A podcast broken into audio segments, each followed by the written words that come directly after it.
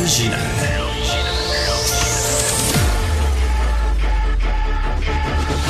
Du Trisac.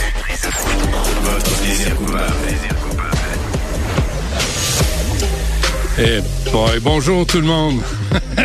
J'espère que ça va bien. On est quoi aujourd'hui, le 18 euh, janvier? Euh, on va on va parler euh, aussi plus tard dans l'émission d'un rallye sympathique qui va avoir lieu le 20 janvier prochain sur la rue Sherbrooke Est. Montreal for Palestine. vraiment des images sympathiques, là, très très paisibles, tu sais, pour pour avoir la paix dans le monde. Là. Des jeunes masqués qui vont aller manifester, puis demandez-vous ce qu'on va demander euh, de la part de, de, de, tout le monde. On veut la disparition d'Israël. On va on va revenir là-dessus parce que un moment donné, il va falloir quelqu'un quelque part, peut-être Fadi Daguerre, le chef de police, trace une ligne puis dise ça va faire, ça va faire vos manifestations débiles là, qui représentent euh, qui représentent des, des terroristes du Hamas à, peu près. Il me semble qu'à Montréal, on n'en veut pas de ça. Il y a Stéphane Bureau qui est avec nous. Euh, Stéphane, bonjour.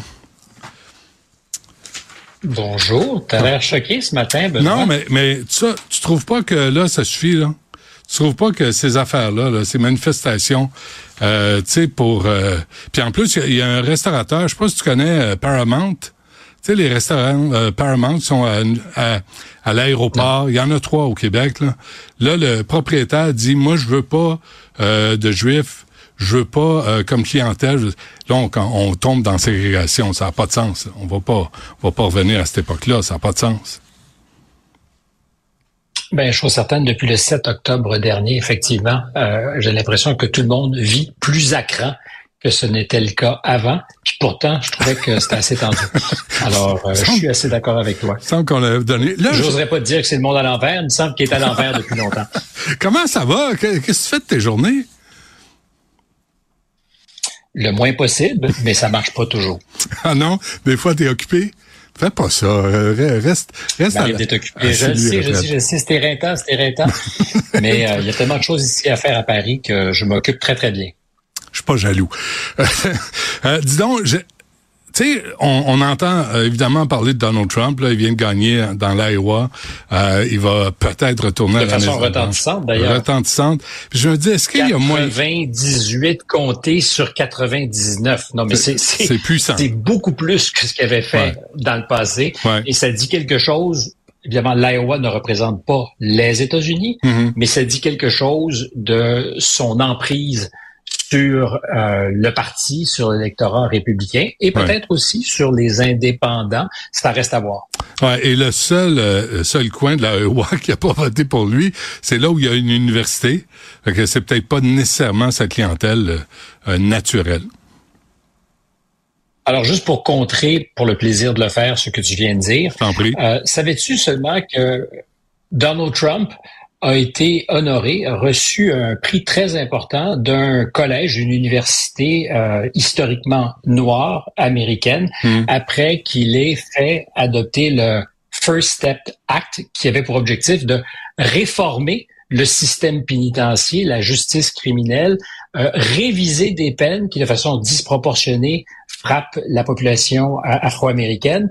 Euh, évidemment, les, les, élèves, les étudiants au collège en question étaient furax, mais c'est un de ces petits faits d'histoire dont on entend mmh. très peu parler. Mmh. si on avait à faire un bilan de Donald Trump, on imaginerait mal qu'il ait contribué à, par cette réforme du système judiciaire, du système carcéral, à réviser les peines de plusieurs centaines, mais milliers de prisonniers, que 90% de ceux qui ont bénéficié de ces révisions de sentence étaient euh, des prisonniers afro-américains. Tu me diras, c'est normal, la majorité des prisonniers dans les euh, geôles américaines sont noirs, mais, mais 90 c'est ce genre de statistiques qui euh, évidemment ne fait jamais la manchette quand on pense à Donald Trump. Euh, et, j'en veux pour preuve que la seule chose que tu as retenue de son élection, c'est qu'il n'a pas remporté dans le comté où il y avait une université. Ben, c'est ce que j'ai retenu. C'est Nikki Haley qui l'a gagné. Euh, est-ce qu'il y a moyen de parler de Donald Trump sans sombrer dans la caricature? puis je pense que ça, ça, joue en sa faveur, que tout le monde le sous-estime, le traite de clown, le traite d'imbécile, euh, et, pendant ce temps-là, il vogue euh, pour un retour à la Maison-Blanche. Ben, je suis absolument d'accord. Ce que j'essayais de faire justement, c'est de sortir de la caricature, euh, parce qu'il est autre chose que la caricature qu'on aime en faire et de laquelle il se repelle allègrement. Il adore être tourné en ridicule, particulièrement dans les grands médias, parce que c'est du petit bois qui vient alimenter ses électeurs qui sont furax. Hmm. Puis il faut voir que en 2016, il y a 63, 63 millions pardon d'Américains qui votent pour lui en 2020, il va perdre les élections, mais il y a 74 millions d'Américains qui vont voter pour lui quatre ans après qu'il ait été aux manettes. Donc, on pouvait pas dire j'avais pas idée de ce pourquoi je vote. Ils savaient exactement pourquoi ils votaient. ils étaient 11 millions de plus. Euh, Aujourd'hui, tu ces 74 millions d'Américains. Je ne dirais pas que la majorité d'entre eux ont l'impression qu'ils se sont fait voler l'élection en 2020. Il y en a certainement dans le lot. Mais il y a 74 millions d'Américains qui veulent en découdre, qui sont très mobilisés et qui sont derrière euh, celui qui, euh, je pense, de façon certaine, sera le candidat du Parti républicain. Alors, sortir de la, caricature, oui, mais c'est essentiellement comme ça qu'il est dessiné, présenté, en tout cas dans, les grands médias américains. Je te rappelle aussi qu'en 2016, il y avait un éditorialiste de New York Times, en août 2016, journaliste en fait, qui se prononce dans les pages éditoriales, qui dit la menace que fait peser M. Trump, il n'avait pas encore euh, rien fait en fait, il n'était pas élu, mais la menace potentielle qui fait peser sur la démocratie fait que nous, comme journalistes, avons une responsabilité de transcender notre pratique d'objectivité habituelle, si tant est que les journalistes sont jamais totalement impartiels ou impartiaux, parce que il y a péril dans la demeure. C'est-à-dire que nous devrons, comme journalistes, aider euh, les électeurs, les Américains, hum non seulement à trouver la vérité, mais seront mis en garde contre celui qui potentiellement pourrait corrompre la démocratie. Okay, euh, mais... Madame euh, Clinton a d'ailleurs dit très récemment qu'il fallait déprogrammer, déprogrammer ceux qui ont voté pour M. Trump. Alors évidemment, ça, crée des, des conditions où ceux-là, ces électeurs, se sentent systématiquement montrés du doigt et je pense, seront aux prochaines élections, dans, dans quelques mois, plus que mobiliser davantage, j'écoutais le segment qui nous précédait avec Richard, davantage que ne le seront peut-être, je dis bien davantage que le seront les démocrates, parce que euh, évidemment ils n'ont pas un candidat très très charismatique. Ça ne veut pas dire qu'à la fin les démocrates peuvent pas l'emporter. On pourra mobiliser au nom de la démocratie peut-être une partie plus importante des électeurs, mais c'est loin d'être joué. Donc à tous ceux qui posent la question, est-ce que c'est seulement possible? Oui, je pense que c'est tout à fait possible qu'il soit à nouveau réélu. Je veux pas parler des élections à venir. On fera ça une autre fois, Stéphane. Moi, je veux comprendre qui vote hein? pour Donald Trump. Qu'est-ce qu'ils espèrent de lui? Qu'est-ce qu'ils voient en lui? C'est difficile à dire parce que je pense que si tu parles de 74 millions d'Américains, il y en a certainement un paquet important qui, ont des opinions divergentes. Mmh. Euh, moi, je suis tenté de te dire qu'il y a un paradoxe en ce moment aux États-Unis, puis c'est vrai en France où je suis, euh, comment se fait-il que les électeurs traditionnellement communistes, donc à gauche, euh, sont aujourd'hui derrière euh, Marine Le Pen? Euh, donc sont au Rassemblement national? Euh, comment se fait-il aujourd'hui que ceux qu'on pourrait appeler les, ouvriers, si tant est qu'il en reste aux États-Unis, mais que le, vote des cols bleus soit davantage avec les républicains qu'avec les démocrates? Parce qu'il y a eu un choix qu'a fait le Parti démocrate au début des années 90, et particulièrement avec M. Clinton, de larguer ce, ce, pool d'électeurs traditionnels au nom de la mondialisation, au nom d'autres choses. On a dit, rassurez-vous, ça va bien se passer. Alors, ces gens-là sont, je ne dirais pas foulés aux pieds, mais ont été abandonnés par le parti qui, historiquement, euh, les protégeait, dit-on. Et il n'y a pas eu beaucoup, beaucoup de politiciens qui, depuis, se sont mobilisés pour eux. Donald Trump, tout milliardaire qu'il soit, a réussi à ramener ces gens-là euh, dans l'arène électorale, à les faire sortir pour voter, républicains, et à alimenter évidemment leur colère. Mais c'est une vraie colère qu'on peut absolument comprendre. Mais contre qui? Il est la réponse parfaite? Contre, qui cette colère? Ben, contre, tous ceux qui ben, contre tous ceux qui ne les ont pas représentés, contre tous ceux qui les ont abandonnés, les démocrates en particulier. D'où la surprise. Comment se fait-il que euh, dans des grands États industriels ou historiquement industriels, euh, ces cols bleus ou ces, ces anciens cols bleus soient aujourd'hui des républicains? parce que on les a ignorés, on les a peut-être un peu méprisés, et c'est pour beaucoup dans la recette de M. Trump qui a été très habile à jouer sur ces sensibilités-là. Par ailleurs, il y a une autre affaire qu'on peut pas aujourd'hui oublier, c'est le bilan. Parce que quand on fait une caricature, on s'intéresse pas au bilan. Mm. Savais-tu seulement ce que je t'ai raconté au sujet du First Step Act? Mm.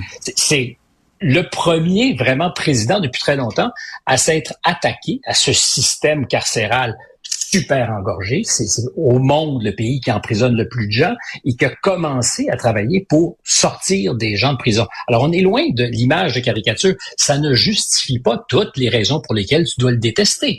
Mais il y a euh, dans le bilan des choses qui font qu'aujourd'hui, il y a des Américains qui sont intéressés à le revoir à la tête du pays. Savais-tu que quand il était président, euh, chez les populations latinas, chez les Afro-Américains, c'était le taux de pauvreté le plus bas jamais enregistré depuis qu'on tenait des statistiques. Mais le problème avec ça, Stéphane, c'est que euh, on sait plus, on ne sait plus ce qui est ce qui est vrai, ce qui est faux, ce qui est. Euh...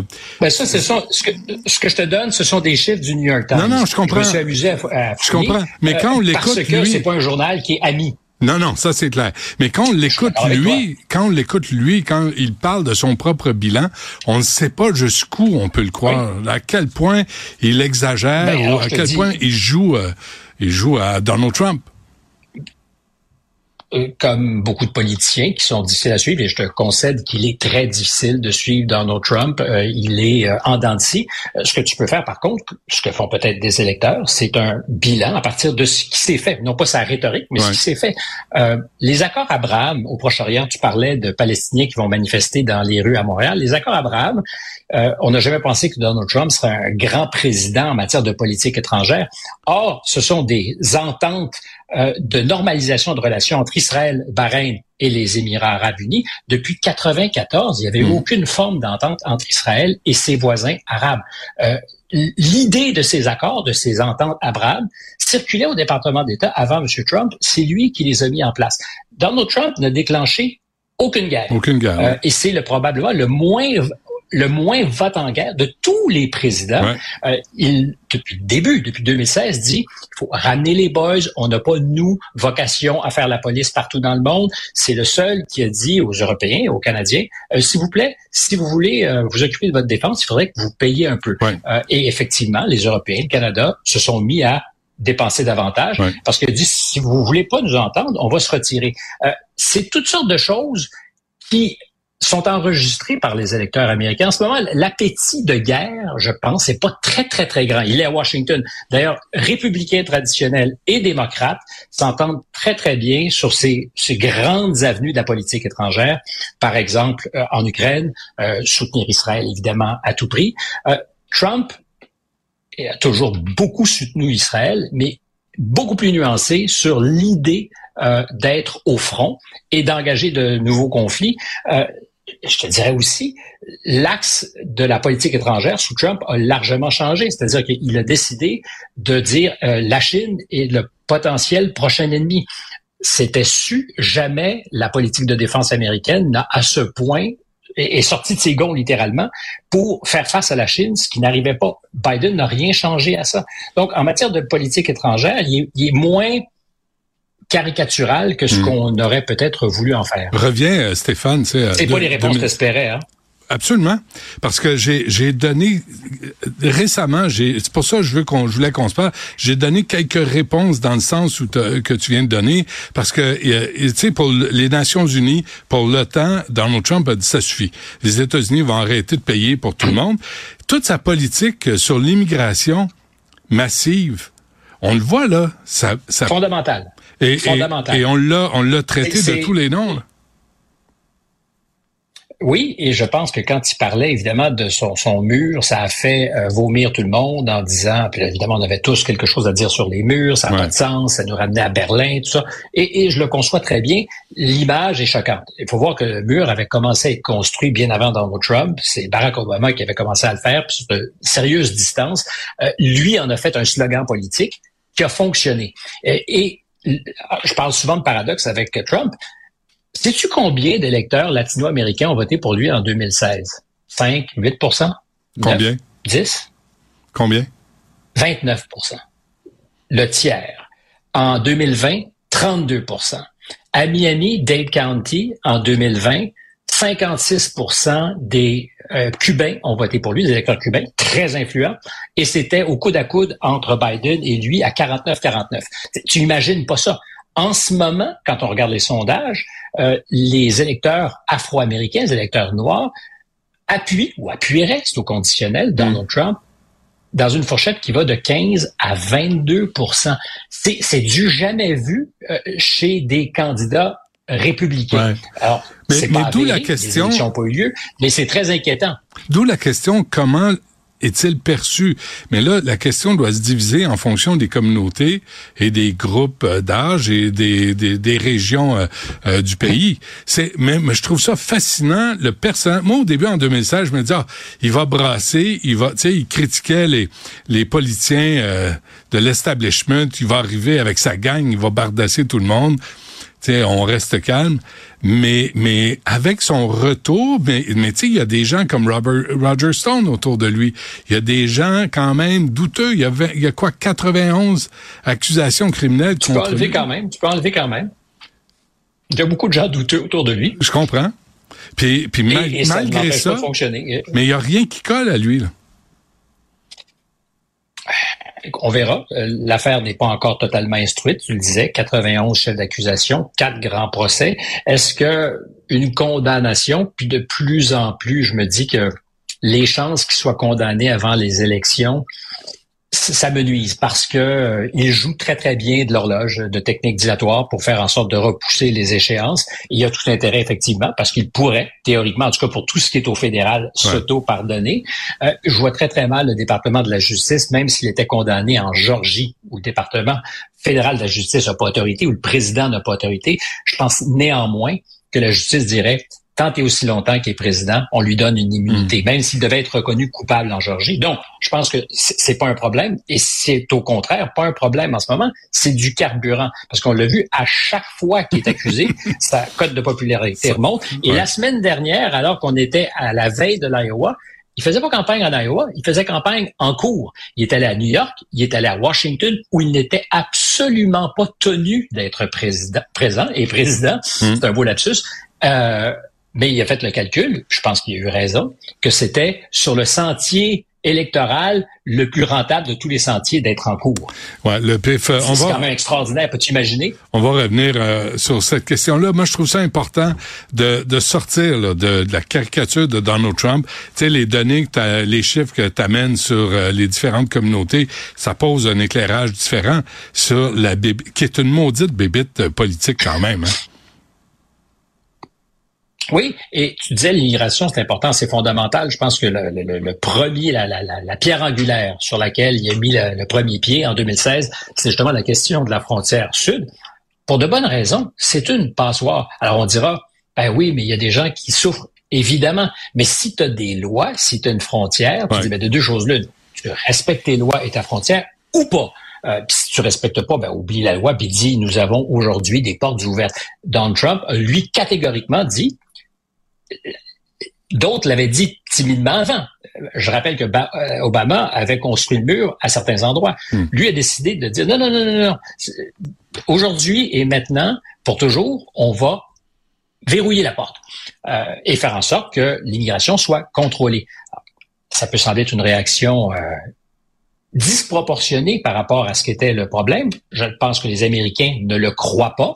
D'ailleurs, il faut voir la réaction en ce moment de ceux qui étaient des donneurs de leçons, c'est-à-dire les maires démocrates des grandes villes du nord-est des États-Unis. Qui ont, euh, reçu des autobus. Hein. Chicago aussi. Depuis, mais pas des autobus, des centaines d'autobus de, du Texas, de l'Arizona, et particulièrement le gouverneur Abbott au Texas, qui a dit, mm. écoutez, euh, c'est chouette les leçons de morale, mais vivez avec ces gens-là qui débarquent je pense pas que M. Abbott ou quiconque euh, en veut à, ces immigrants-là. Il constate simplement que c'est insoutenable. Hmm. Euh, moi, j'ai habité à la frontière euh, en Arizona, à côté d'El Paso. Je passais souvent par El Paso. C'est des dizaines de milliers de personnes qui débarquent qui sont là, laissées à elles-mêmes.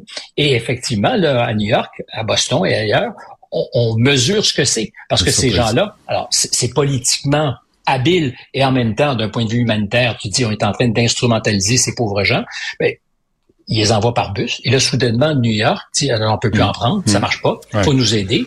Euh, mais ça fait ça fait 20 ans que le Texas est dans cette position-là et que le gouvernement fédéral fait très peu de choses pour les aider. Quand tu es propriétaire d'un ranch à la frontière des États-Unis et que sur ton terrain, tous les jours, il y a des passeurs illégaux qui font entrer des gens, euh, d'abord, tu as peur. Et, et, deuxièmement, tu es exproprié à toute fin utile de chez toi. Tu n'es hmm. plus chez toi, chez toi. Stéphane, on, va se reparler de tout ça, c'est sûr. Il faut, faut qu'on se laisse. Euh, mais, mais Donald Trump est un, un, sujet fascinant. Les États-Unis est un sujet fascinant. Euh, Stéphane Bureau, merci. On se reparle bientôt. C'est des sujets fascinants. Oui. Salut.